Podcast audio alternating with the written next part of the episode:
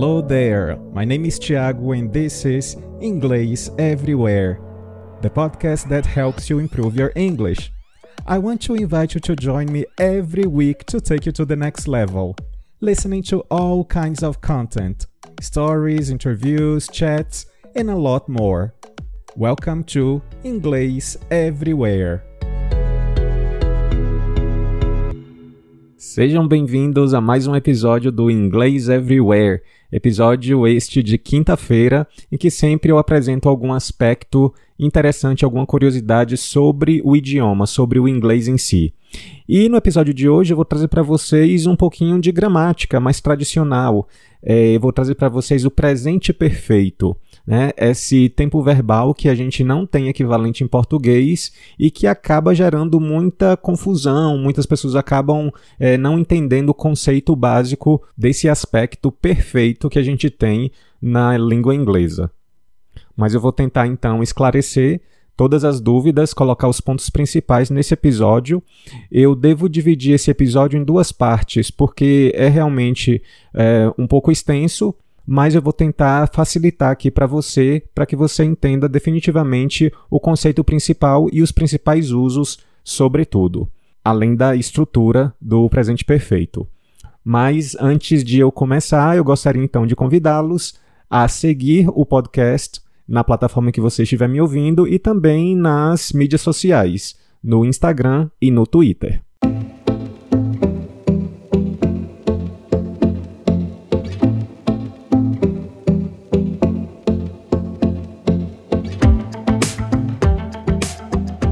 inglês, a gente tem basicamente 12 tempos verbais.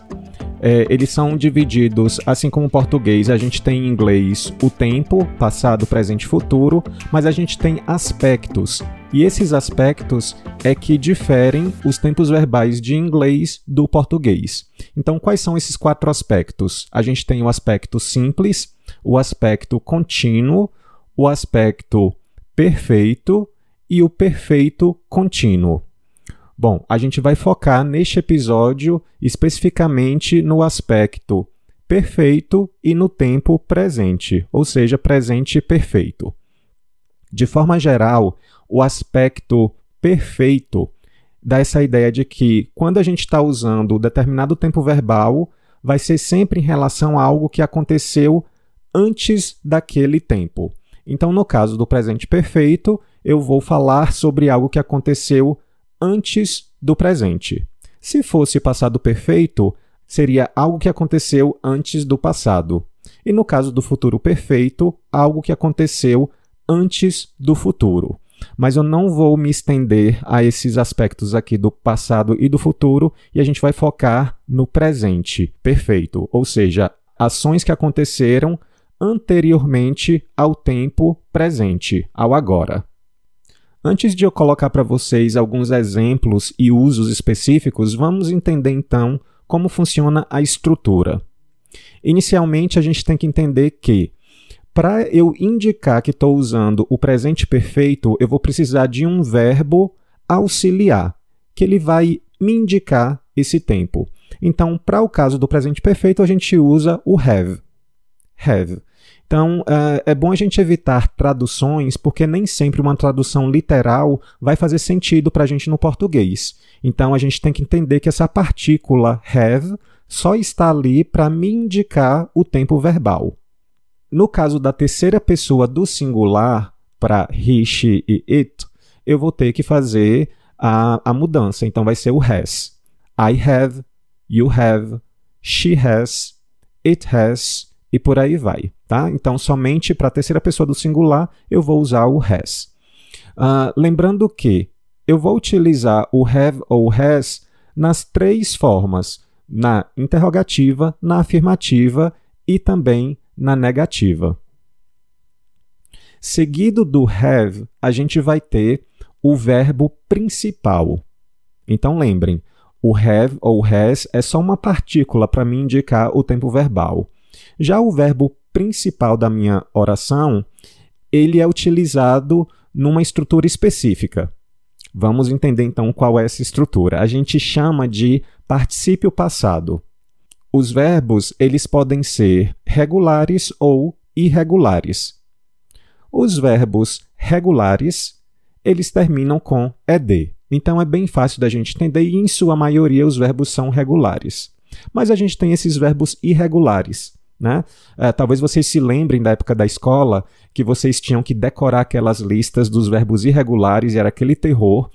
E a gente tem então essas três estruturas: basicamente, a forma básica do verbo, o passado simples do verbo e, na sequência, o particípio passado. Então, é esse particípio passado que a gente vai utilizar aqui no nosso aspecto perfeito.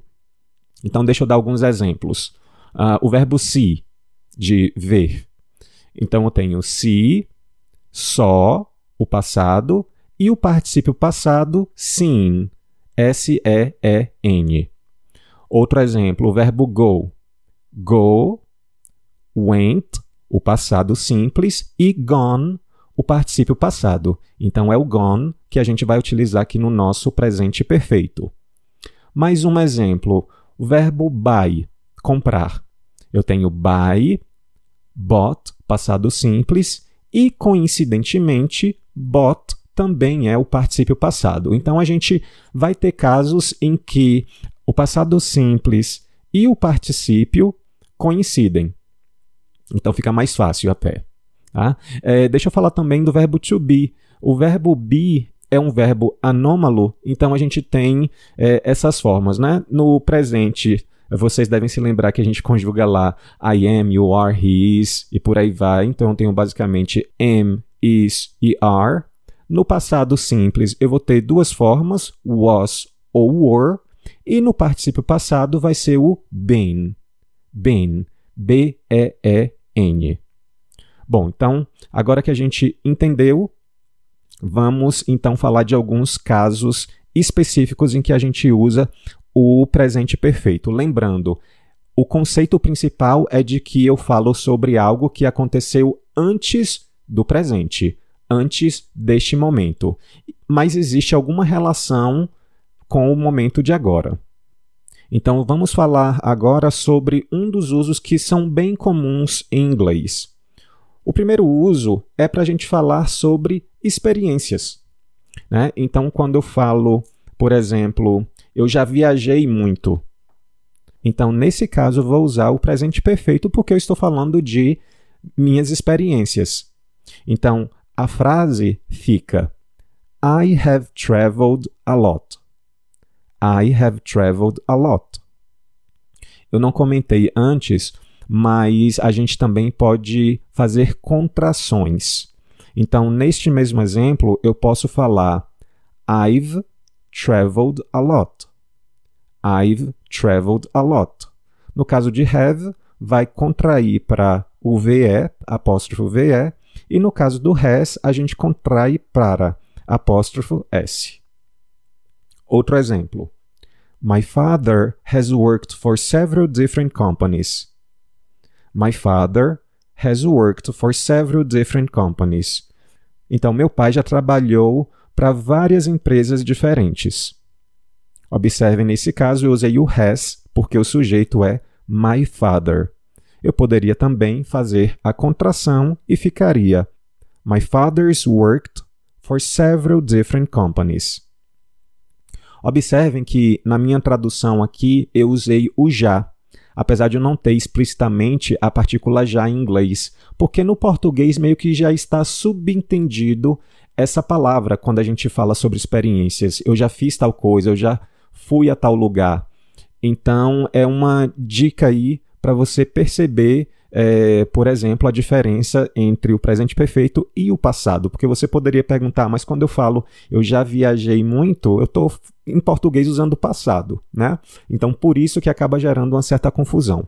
Mas não se preocupem que mais para frente eu vou gravar um outro episódio falando especificamente sobre essas diferenças entre o passado simples e o presente perfeito. Mas fica aí a dica, quando tem essa ideia subentendida implícita do já, a gente usa o presente perfeito porque a gente está falando sobre experiências. Uh, deixa eu dar um exemplo aqui de pergunta. É, se eu, eu, posso falar: uh, Have you driven an automatic car before? Have you driven an automatic car before? Então, você já dirigiu um carro automático antes? Observem, você já fez tal coisa. Eu quero aproveitar então e já trazer uh, essas perguntas que são muito comuns da gente fazer no dia a dia, sobretudo mãe, pai, professor, para outras pessoas. Perguntas do tipo: Você já arrumou a cama? Né? A mãe perguntando para o filho. Então a pergunta em inglês vai ser: Have you Have you made your bed? Have you made your bed? Então, observem que essas perguntinhas do dia a dia, para saber se alguém já fez alguma coisa, a gente também vai usar o presente perfeito. Como é pergunta, a gente já começa a pergunta com o have, tá? É só fazer a inversão. É, como vocês sabem, nas perguntas a gente inverte uh, os verbos auxiliares, essas partículas. Antes de eu passar então para o próximo uso, uh, eu quero dizer que no blog vocês vão ter acesso a alguns desses exemplos que eu estou citando aqui neste episódio e eu também vou deixar para vocês alguns exercícios mais para o final do post. Então, se vocês tiverem dúvidas é, depois, vocês podem deixar, lá no comentário que eu vou responder para vocês, ok? Então vamos lá, eu vou trazer então hoje mais um uso para que você perceba de que forma a gente pode aplicar o presente perfeito é, em situações é, do dia a dia. Então, nosso segundo uso é sobre ações do passado, mas com resultados agora no presente. Ou seja, existe uma relevância, é, uma importância desses resultados agora. Então, por exemplo, quando eu falo My car is broken down, my car is broken down, ou seja, my car has broken down, eu estou falando meu carro quebrou.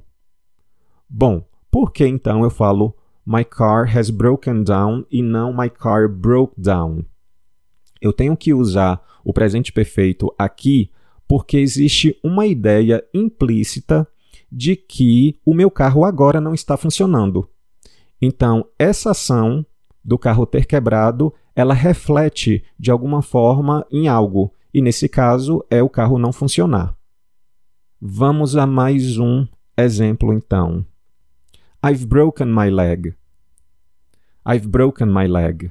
Usando aqui já na forma contraída, tá? I have broken my leg. Então, por que eu falo I have broken my leg e não I broke my leg? Bom, possivelmente eu estou usando aqui o presente perfeito porque a minha perna ainda está quebrada, possivelmente ainda estou usando o gesso e devo estar mancando, talvez até ainda sentindo dores. Né? Você consegue ver o resultado dessa ação, a minha perna ainda quebrada. Agora, se eu estivesse falando sobre algo que aconteceu algum tempo atrás, já curou, não tenho mais nenhuma sequela, não estou sentindo mais nada, então eu vou falar I broke my leg uh, two years ago. Então, nesse caso, não existe nenhuma relação com o momento de agora. É algo realmente do passado e que não tem nenhuma conexão com o agora. Então, só para a gente reforçar e consolidar. Uh, o presente perfeito a gente vai utilizar para falar sobre coisas que aconteceram antes do presente, mas que existem alguma relação com o presente. Eu estou olhando para trás, mas é, com os meus pés aqui no presente. O primeiro uso que a gente falou foi sobre experiências. Mais um exemplo aqui para vocês sobre experiências. I've eaten in that restaurant several times. I've eaten in that restaurant several times. Então, eu comi naquele restaurante várias vezes. Olhem aqui a expressão de é, com qual frequência algo aconteceu, several times, e poderia ser qualquer outra, twice, once, four times. Tá? Então, isso é, é outro aspecto, é, outro macete para vocês perceberem o uso do presente perfeito falando sobre experiências. Lembrem-se também das perguntinhas. Você já escovou os dentes? Você já tomou banho? Né? Have you brushed your teeth? Have you taken a shower? Tudo isso presente perfeito. E o segundo uso que eu comentei hoje com vocês é sobre ações do passado que têm resultado relevante agora no presente. Você consegue de alguma forma perceber um resultado agora. Então, mais uma vez, eu vou deixar para vocês lá no blog alguns exercícios para que vocês pratiquem esses usos específicos. No próximo episódio, eu vou trazer para vocês uh, algumas partículas que normalmente pedem que a gente use o presente perfeito, tá? Mas eu não quero me prolongar para que não fique muito confuso, para que vocês não fiquem com uma carga de muita informação. Então eu vou quebrar em alguns episódios, não sei exatamente ainda quantos episódios eu vou fazer sobre o aspecto perfeito, mas vão acompanhando que nas quintas-feiras eu sempre vou liberando esses episódios sobre o presente perfeito para vocês, tá bom? Então é isso, até o próximo episódio. Thanks for listening. You can send me suggestions on Twitter, Instagram, or by voice message. Also, follow us on your favorite streaming platform to check out for the next episode. On ingleseverywherepodcast.wordpress.com, you can have some further information about our show episodes, including transcripts. See ya!